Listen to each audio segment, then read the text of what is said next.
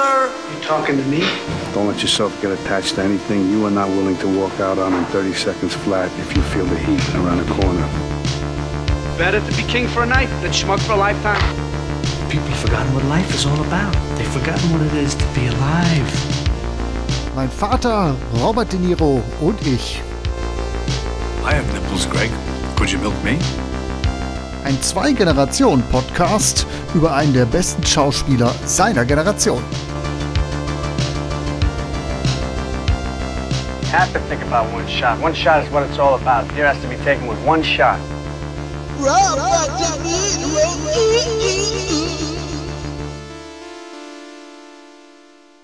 Okay, die Aufnahme läuft wieder. Ja, hallo. Hallo Sohn. Vater, na, wie ist die Lage? Ja, soweit ganz gut.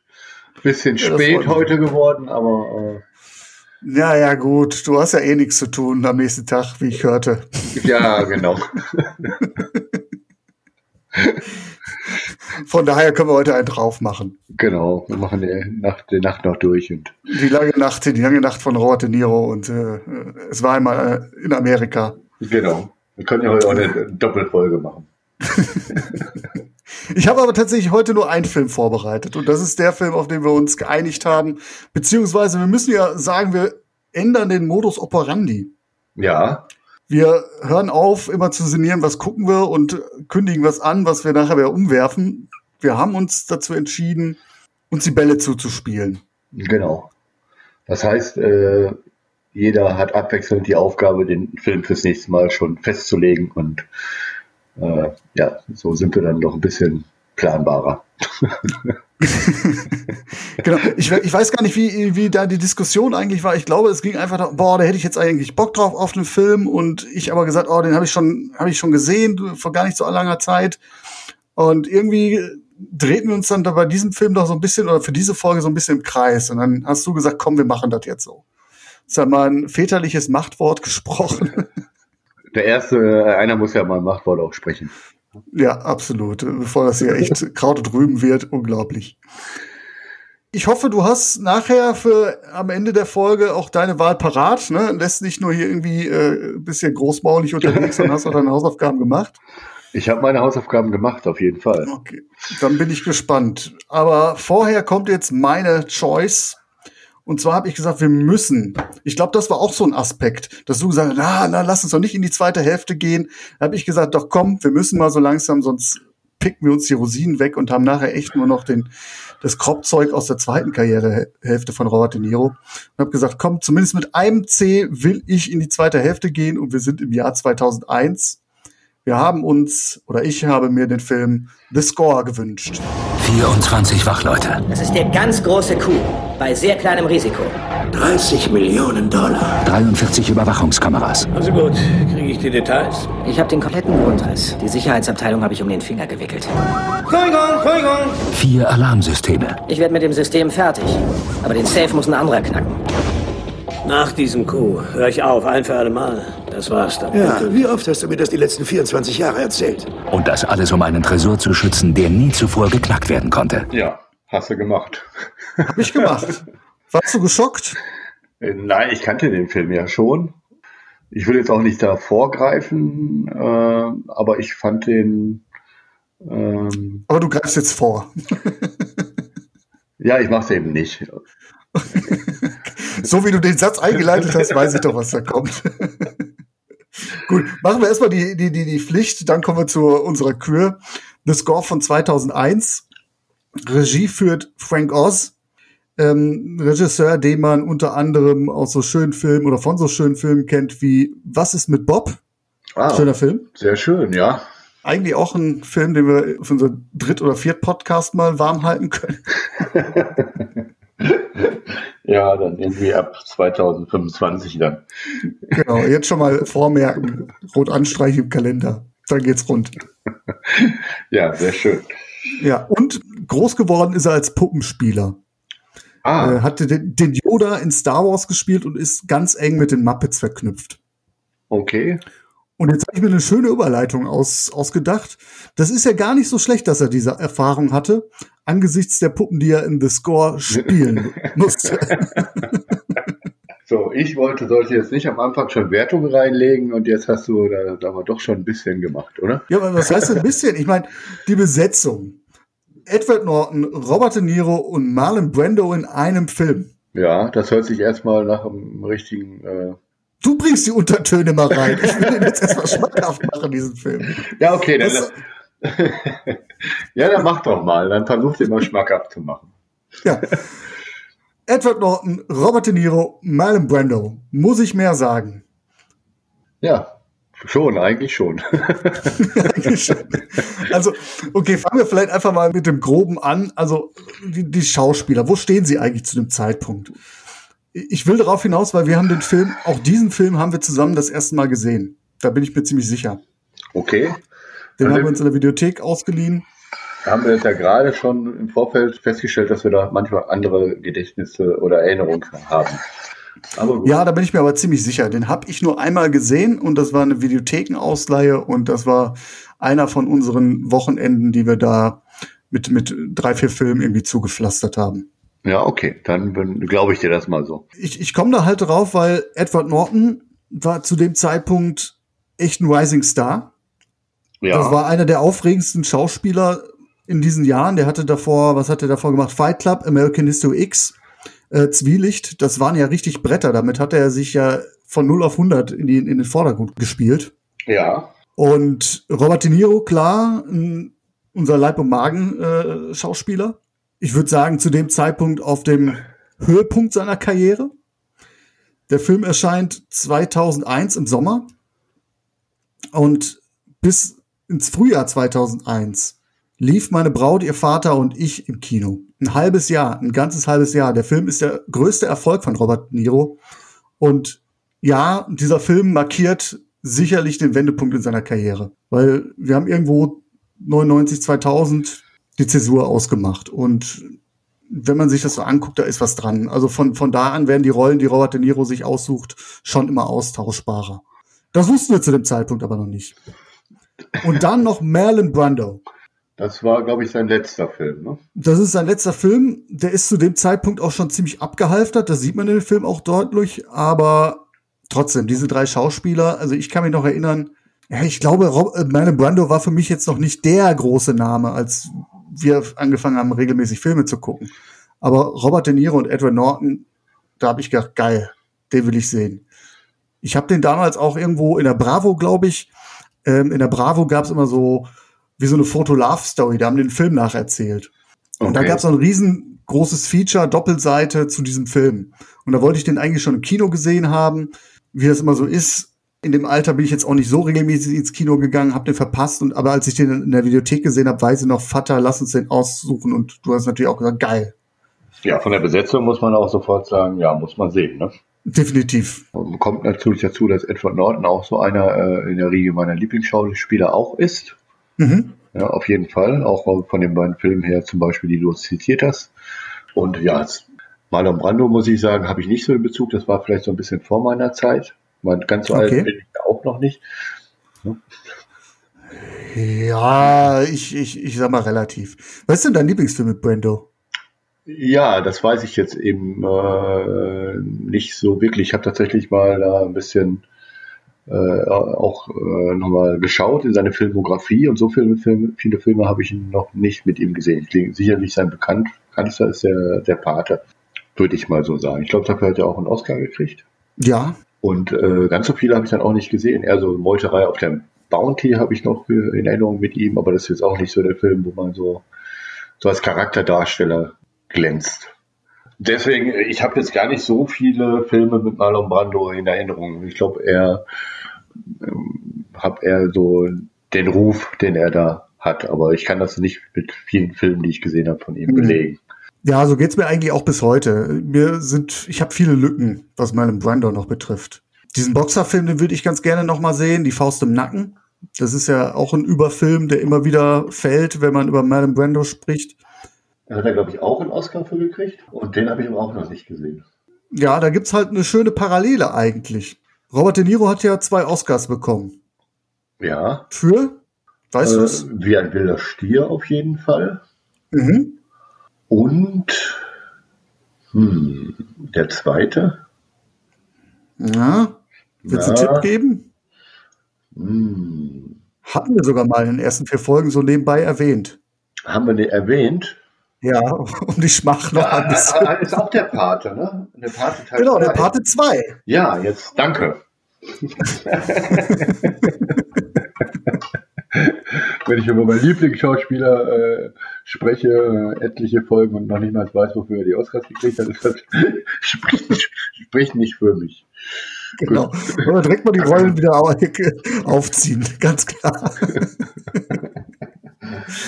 Nein, aber was ich halt sagen will, eigentlich ist es halt, wenn man so will, stehen die beiden Oscars, die Robert De Niro für Der Pate und Wie ein wilder Stier erhalten hat, auf den Schultern der Rollen, für die Brando ausgezeichnet wurde.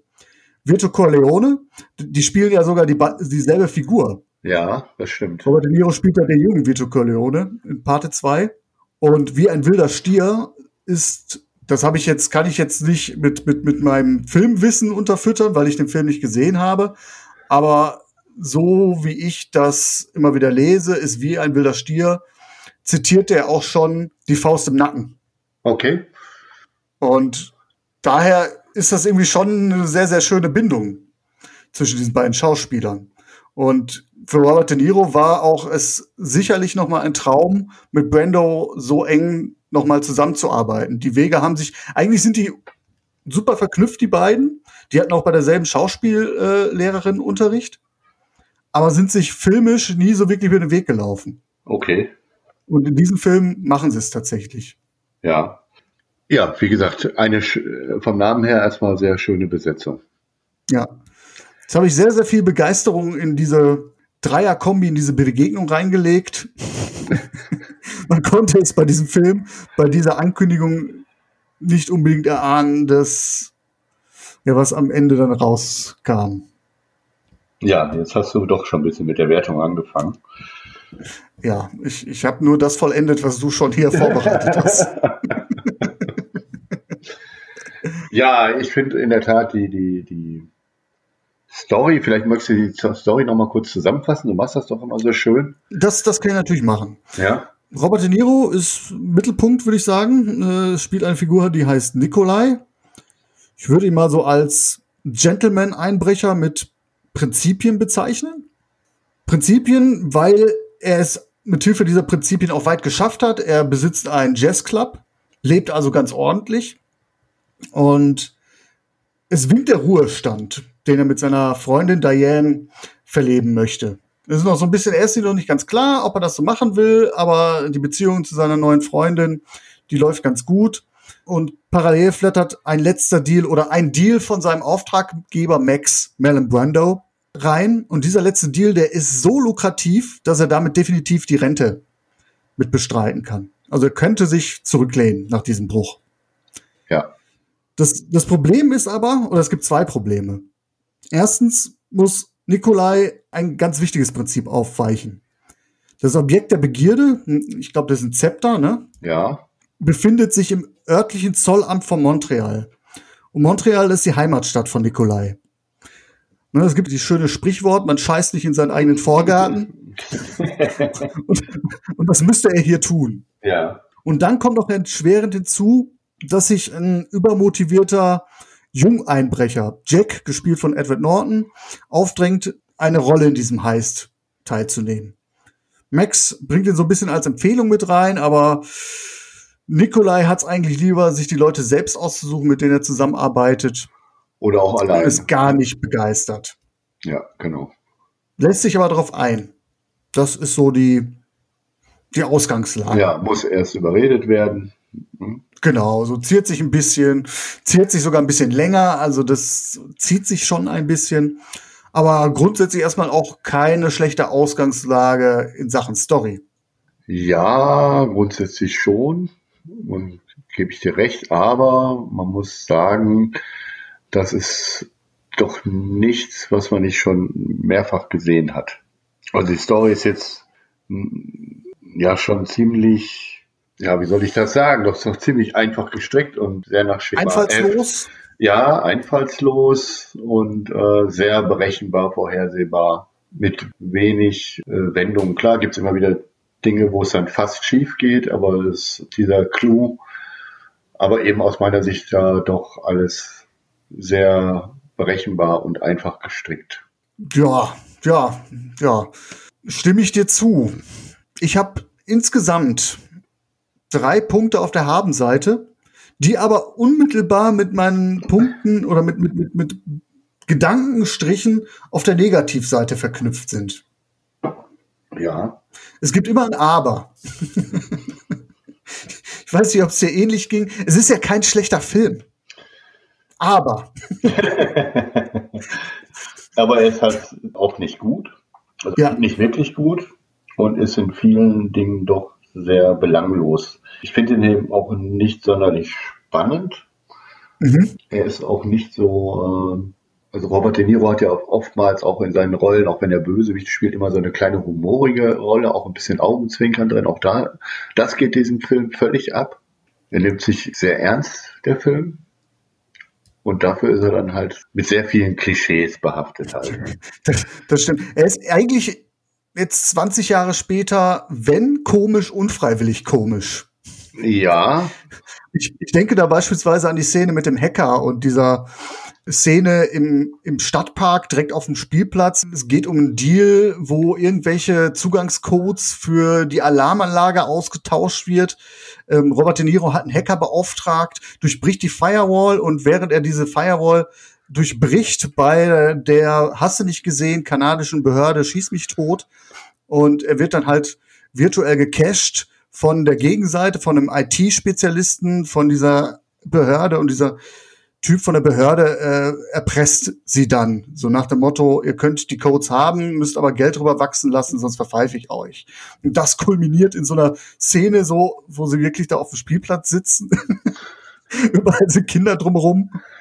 Und die machen da diesen Deal. Das abgesehen von dieser Hackerfigur, die natürlich Anfang 2000 schon völlig überzeichnet war. Also Mama Söhnchen im Keller zockt die ganze Zeit. Ich glaube, es ist Unreal Tournament. Also Typ pickliger Jugendlicher, ein bisschen älter ist er schon, aber total überzeichnet. Und das ist dann schon so eine, ja, also 20 Jahre später schon völlig, völlig genau. Zwischendurch ruft auch, auch die, unauthentisch. ruft auch die Mama ne, ab und bei mal. Ja. Und äh, ja, halt so ein bisschen so äh, wie äh, Howard von Big Bang manchmal. Ne? Ja, genau. Stimmt. Ja, aber es ist da auch gar nicht witzig gemeint. Ne? Nee, nee, eben, das meine ich ja. Es ist Er- nicht witzig aufgezogen. Genau, er Das ist wie so ein straightes, straightes Klischee. So sind Hacker. ja, ja, Das steckt dahinter. Das ist ja nicht mit dem Augenzwinkern gemacht. Ich meine, der ganze Film hat ja wenig. Ja, es gibt so ein paar Momente, aber es, wirkt eher befremdlich. Sagen wir es so. Ja, eben, was ich sage, der nimmt sich halt sehr ernst. Und eben dieses Augenzwinkern hat er aus meiner Sicht nicht oft, was vielleicht dem gar nicht mehr so schlecht äh, zugestanden wäre, wenn er sich nicht äh, so ernst nehmen würde. Es ist kein Oceans 11 oder so, so ein beschwingter, lockerer Film. Es ist ein solide gemachter Film, der hat schon was Edles in seinem Look. Ich finde, man merkt auch, dass Frank Oz kein Stümper ist. Aber da ist nichts dabei, wo ich sage, wow, äh, das reißt mich jetzt irgendwie aus meinem Filmgenuss raus, im positiven Sinne. Ja. Keine Raffinesse. Es ist, es ist eine Fingerübung, so könnte man es sagen. Ja, das meine ich halt. Wobei ich jetzt die, die, die, die Leistung von Frank, Frank Oz jetzt nicht runterputzen will. Fingerübung klingt ja so, er hat es mal einfach so aus dem Ärmel geschüttelt. Ich glaube, das war es nicht. Es war schon sehr, sehr anstrengend. Darauf können wir ja gleich noch mal ganz kurz zu sprechen kommen. Ja, also hast du, war das jetzt die Habenseite? Ich, ich habe noch gar nicht angefangen mit meiner Habenseite. Ach so, ich dachte. Ich bin erstmal erst bei dir eingestiegen. Also ich will aber auch jetzt nicht, ich, ich mach's kurz, kurz und schmerzlos. Ja. So, Habenseite, die drei Schauspieler. Ohne die wäre der Film für mich völlig uninteressant. Gebe ich dir recht, aber leider ist es auch so, dass dann mit so den Schauspielern ja eine gewisse Erwartungshaltung daherkommt. Wie du es auch gesagt hast, den Film muss ich sehen mit der Besetzung damals in der Videothek. Und äh, das heißt, das ist ja irgendwie auch so eine Hypothek, wenn man mit diesen Schauspielern in den Rennen, den Ja Rennen klar, die geht. Erwartungshaltung ist immens. Genau. Und, äh, Also jetzt- damals auf jeden Fall. Heute wusste ich ja so ein bisschen, worauf ich mich einlasse und war jetzt im zweiten Sehen. Es war ärgerlich. Man sieht, man hat hier echt eine Chance verbaselt. Darüber ärgere ich mich immer noch. Aber ich sag mal, die Enttäuschung war jetzt nicht ganz so groß. Jetzt, also ich fand den jetzt tatsächlich schlechter als beim ersten Sehen. Okay. Muss ich äh, gestehen. Und ich glaube, der Einzige, der da die Erwartung äh, ein Stück weit erfüllt, ist äh, Edward Norton.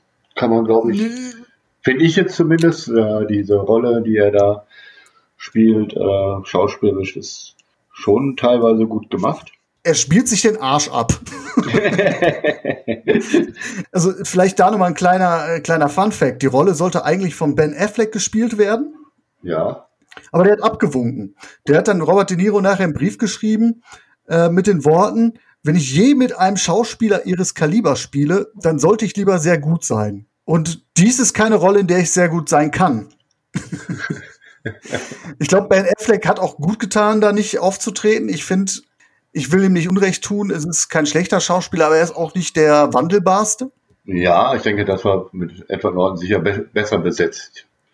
Genau. Und Edward Norton wiederum hat gesagt, das ist keine Bürde für ihn. Der hat sofort gesagt, geil, mit den beiden Schauspielern auf einem Filmplakat, das mache ich. Aber soweit, was ich so von Edward Norton weiß, hat er auch ein ganz anderes Sendungsbewusstsein. also Edward Norton spielt sich den Arsch ab, ja.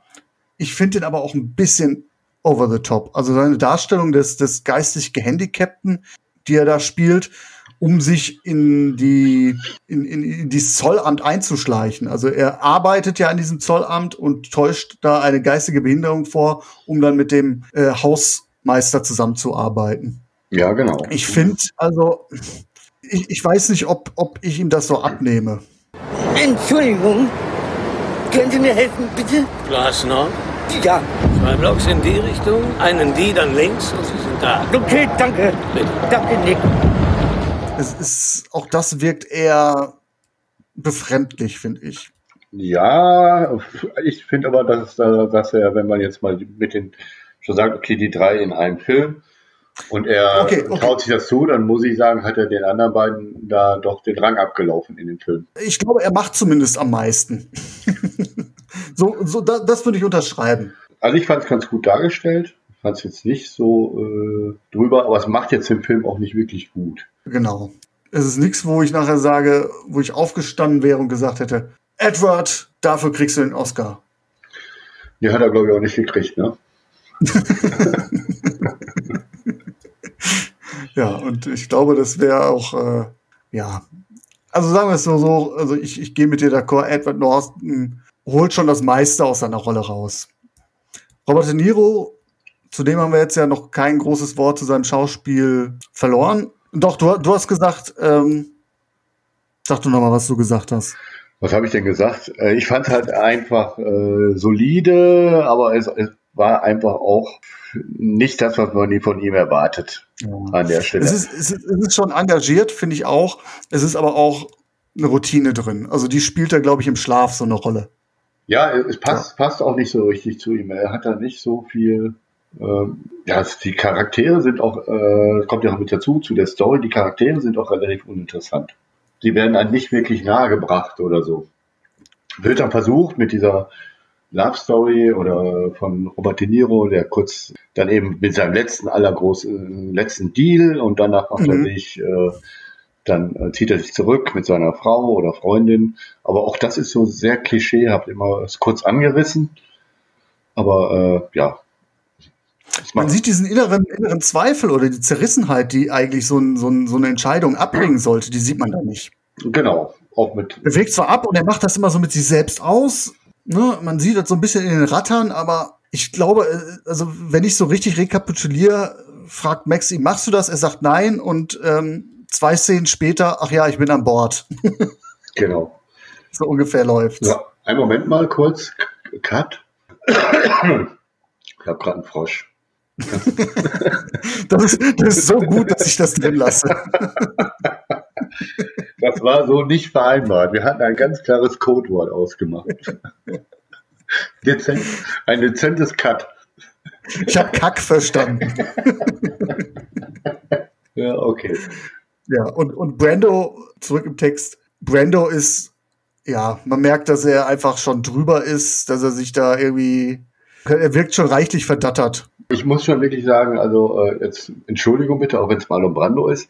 Ich war in einigen Szenen an Rainer Kallmund erinnert.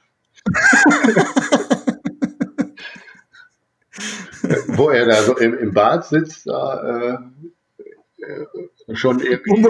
Moment, du hast aber erstens, erstens mitgekriegt, dass Rainer Kalmund ordentlich abgespeckt hat.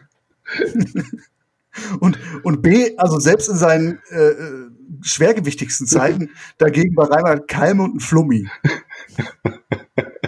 Also ich habe auch überlegt, ob ich diesen Vergleich wirklich ziehen soll, weil irgendwo muss man den Respekt auch da mitbringen für Marlon Brando. Aber wie gesagt, er gehört auch nicht in die Riege meiner Lieblingsschauspieler, weil ich einfach zu wenig von ihm gesehen habe.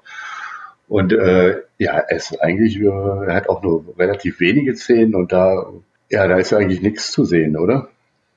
Der ist, der ist einfach am Arsch, der Ja. Typ.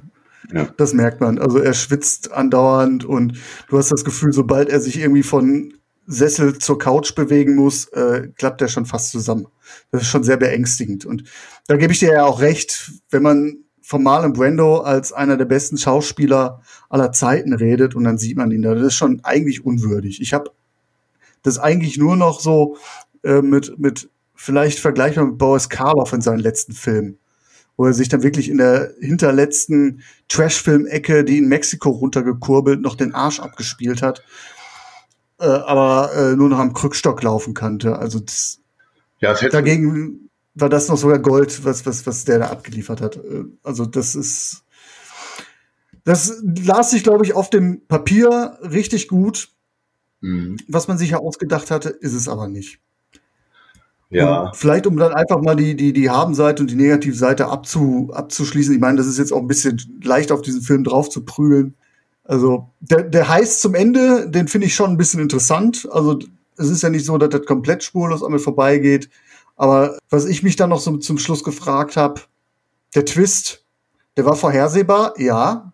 Das, also um es hier knaller zu spoilern, Edward Nortons Charakter versucht Robert De Niro abzuziehen, über den Leisten zu ziehen, im letzten Moment ihm das Diebesgut zu entziehen, das Zepter zu klauen. Und am Ende stellt sich aber heraus, letzte große Konfrontation am Telefon, haha, Edward Norton hat das Zepter gar nicht in seinem Besitz, sondern nur ein Stuhlbein. Und Robert De Niro hat das Zepter wohlweislich, weil er immer wusste, dass er diesem Edward Norton nicht vertrauen konnte, irgendwie zurückgehalten. Und sieht man das? Ist das logisch? Wann hätte er das machen sollen? Er nee, wird doch da mit der, mit der Pistole bedroht. ja, entweder hat er es schon vorher so äh, eingestellt, weil er es wusste. Aber auch, wie gesagt, auch das ist alles äh, ziemlich klischeehaft und vorhersehbar. Ne? Der eine will den anderen noch übers Kreuz legen und dann der eine ist dann noch ein Stück schlauer und hat da etwas vorausgedacht. Und das ist ja noch nicht mal, dass da irgendwie so ein Katz-und-Maus-Spiel entstünde. Robert De Niro ist einfach die coole Socke, an der alles abperlt. Edward Norton hatte nie den Hauch einer Chance ja. ja, über den Film gesehen. Und das meine ich mit Arsch abspielen und hast du nicht gesehen. ja. Also ich, ich finde ich finde es eigentlich witzig. Ist dir das auch aufgefallen, dass die Rollen so ein bisschen den Status quo der Schauspieler spiegeln? Zu der Zeit, meinst du? Zu der Zeit und auch so ein bisschen so als Foreshadowing, was noch kommen wird? Ich hoffe nicht, dass die, also ich, ich hoffe immer noch, dass äh, wir ja die eine oder andere Rosine auftun. Ja, ich glaube eben nicht, also ich glaube nicht, dass wir, dass äh, wir da auf, in der zweiten Hälfte äh, nur noch solche äh, Leistungen finden. Nein, das nicht. Aber vielleicht um, um also das habe ich mir so gedacht. Edward Norton, das ist der künftige Thronfolger, der schauspielerische. Das hat man ja so damals gesehen. Also klar, Marlon Brando wurde abgelöst mit Robert De Niro und wer löst Robert De Niro ab? Edward Norton hat sich aufgedrängt. Der künftige Thronfolger, der aber in diesem Film an diesem aktuellen Thronfolger nicht vorbeikommt. Jetzt, das ist auch eine interessante Interpretation. Ja, es ist so ein bisschen so die selbsterfüllende Prophezeiung, die ich da drin sehe. Ah, Und jetzt kommt's, jetzt kommt meine These, er hat es bis heute auch nicht wirklich geschafft. Ja, ja, klar. Also für mich hat es ja keiner an Robert De Niro vorbeigeschafft, aber er ist ja schon sicherlich einer äh, der heißesten Anwärter gewesen und hat wirklich da äh, schon viele Rollen gespielt, die ich auch wirklich gut finde. De definitiv, aber er hat schon auch mit den Jahren, also er hat sich als Schau Schauspieler erwiesen, der A, sehr wählerisch war mit seinen Rollen und Edward Norton gilt halt auch als sehr schwierig. Ich glaube, er hat sich auch karrieretechnisch einiges verbaut. Er ist nicht der Hollywood-Superstar, wie es vielleicht ein Robert Downey Jr. geworden ist mittlerweile. Ja. Er ist immer noch so eher so die B-Riege geblieben. Ist ein respektierter Schauspieler, ist ein guter Schauspieler, aber er ist halt nicht das geworden, wonach er vielleicht gegriffen hat. Und das finde ich halt ganz witzig, weil es ja dann auch eigentlich so dieser, dieser, dieser Kniff, er kommt an Robert De Niro auch in diesem Film nicht vorbei, dass das so ein bisschen so seine, seine Karriere auch in diesem Film wiedergespiegelt wird. Okay, da hast du natürlich jetzt schön was reininterpretiert. Das wird, wird den Film ja noch ein bisschen was interessanter machen. Genau, genau. Das ist eigentlich ein sehr prophetischer Film. Jetzt kommt Robert De Niro. Ja. Der Throninhaber, der es sich gemütlich macht. und auf seinen Meriten ausruht. Ich meine, mangelnden Fleiß anhand der Filme, die er gedreht hat. Er hat ja wahnsinnig viele Filme noch gedreht. Ja. Also äh, mangelnden Fleiß kann man nicht unter, unterstellen. Aber er ist auch nicht mehr so wählerisch. Und Marlon Brando, Marlon Brando ist einfach am Arsch. so muss man einfach sagen. Ist, ich meine, der, der, ist ja auch leider dann auch nicht allzu lange danach verstorben, aber ich finde das eigentlich sehr, sehr bezeichnend, wie der Film diese, diese Realitäten spiegelt. Jetzt hast du natürlich eine ganze Menge noch mehr reininterpretiert, als der Film hergibt, finde ich. Aber. ja, irgendwie müssen wir auch auf eine Laufzeit kommen, oder? okay. So, was, wie, was war nochmal die Habenseite? ähm, ja, was habe ich denn noch? Also, Habenseite ist keine Vollgurke, aber sehr schwafelig. Lange passiert gar nichts. Ja. Er ist ein re relativ langweiliger, langweiliger Film aus meiner Sicht, sehr viel, sehr klischeehaft. Und ich glaube, er leidet auch ein bisschen eben an dieser Erwartungshaltung, die man da mitbringt. Ja, ja, ja, ja.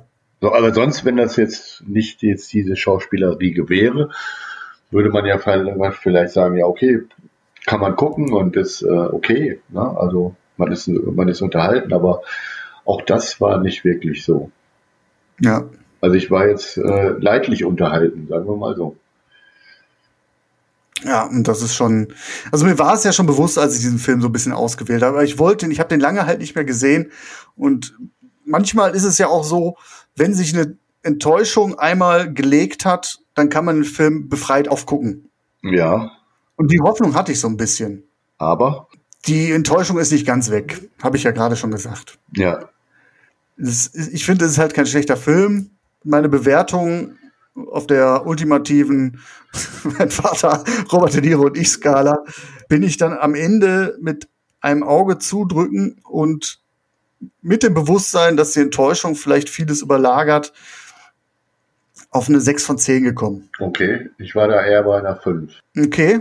Also, ja, vielleicht habe ich mir eine Scheibe von deinem Robert De Niro-Bonus abgeschnitten. Ja, den, den, hat er jetzt an der Stelle nicht bekommen von mir, weil er da auch jetzt nicht jetzt in irgendwo. Äh, also, wenn ich jetzt den Film das erste Mal gesehen hätte mit Robert De Niro, wenn es mein erster Film gewesen wäre, wäre mir nicht aufgefallen. dann gäbe es diesen Podcast überhaupt nicht. Wahrscheinlich würde es den dann nicht geben, ja. Ja. es ist einfach eine durchschnittliche Leistung. Die Charaktere geben aber auch nicht her. Die, die werden irgendwo nicht aufgebaut in dem Film. Vielleicht hofft man auch, dann, dass die da so viel Charisma mitbringen, dass man keine Charaktere die gar nicht mehr aufbauen muss.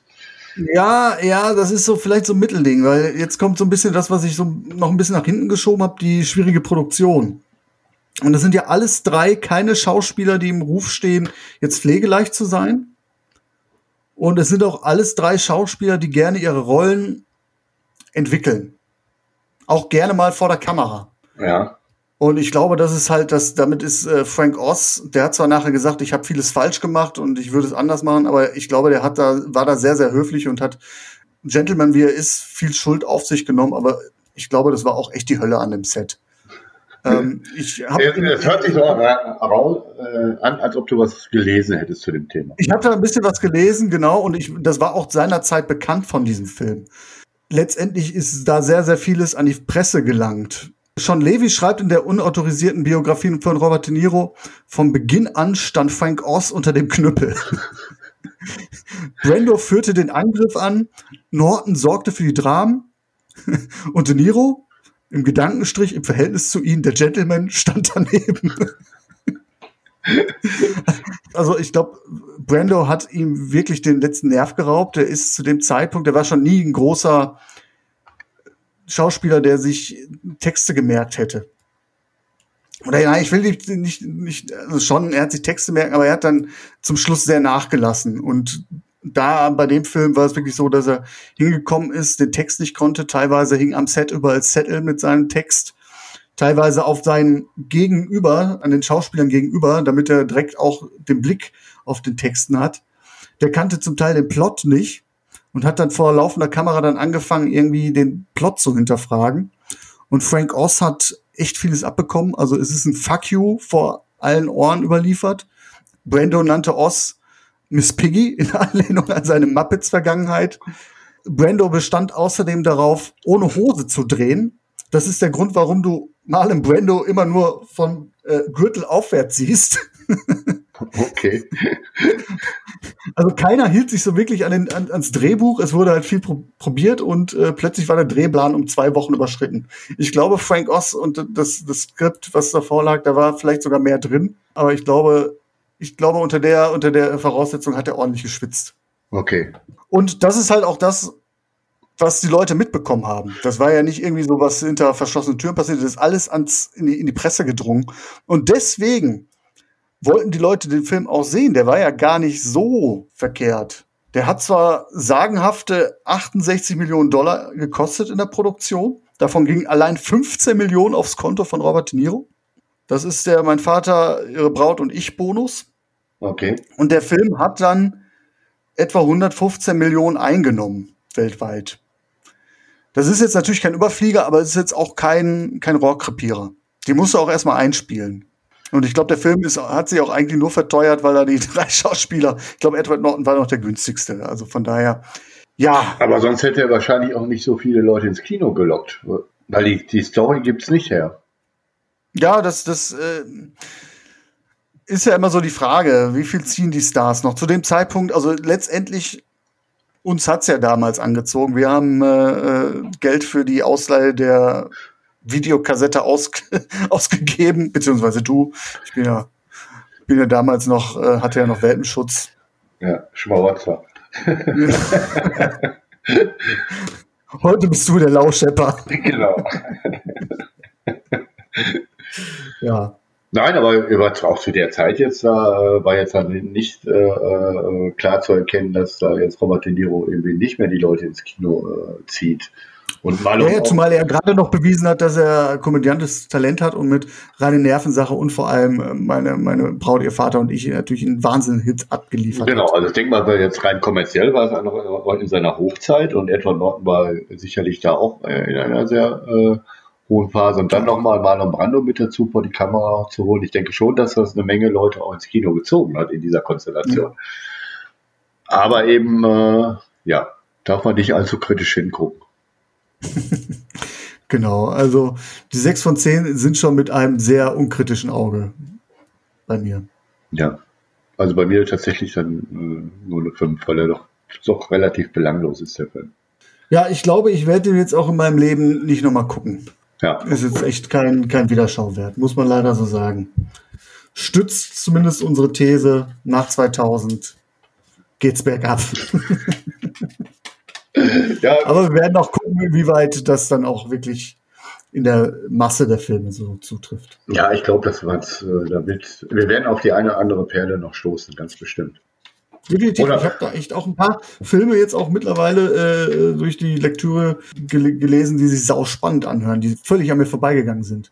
Genau, ich glaube, man hat sich dann auch irgendwann wieder so oft im Leben ist, man macht sich dann irgendwie auch ein Bild und äh, macht da vielleicht eine Schublade auf und äh, hat den dann äh, irgendwo auch eben aus meiner Sicht vielleicht in eine, und zu Unrecht in eine Schublade getan.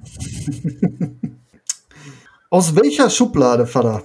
Lugt den Robert De Niro in der nächsten Folge hervor. Was hast du dir ausgesucht? Ja, das wirst du gerne wissen. Ne? Äh, ja, ich muss den Film ja irgendwie vorbereiten, gucken. Ja. Ich meine, wir können ja nächste Folge auch so aufziehen, dass du erzählst, was du geguckt hast und ich sage, ja, okay, mh, ja, schön. Nein, nein, äh, ich habe meine Aufgabe erledigt. Äh, die, der nächste Film wird sein äh, This Boys Life. Och, ich hab's geahnt. Hast du es wirklich geahnt? Ja, das letzte Mal schon gesagt, lass uns den gucken. Und da habe ich gesagt, ah, den habe ich vor nicht allzu langer Zeit gesehen und das, das triggert Traumata und äh, hast du nicht gesehen. Und du hast gesagt, ich will den aber gucken. ja gut, This Boy's Life it is.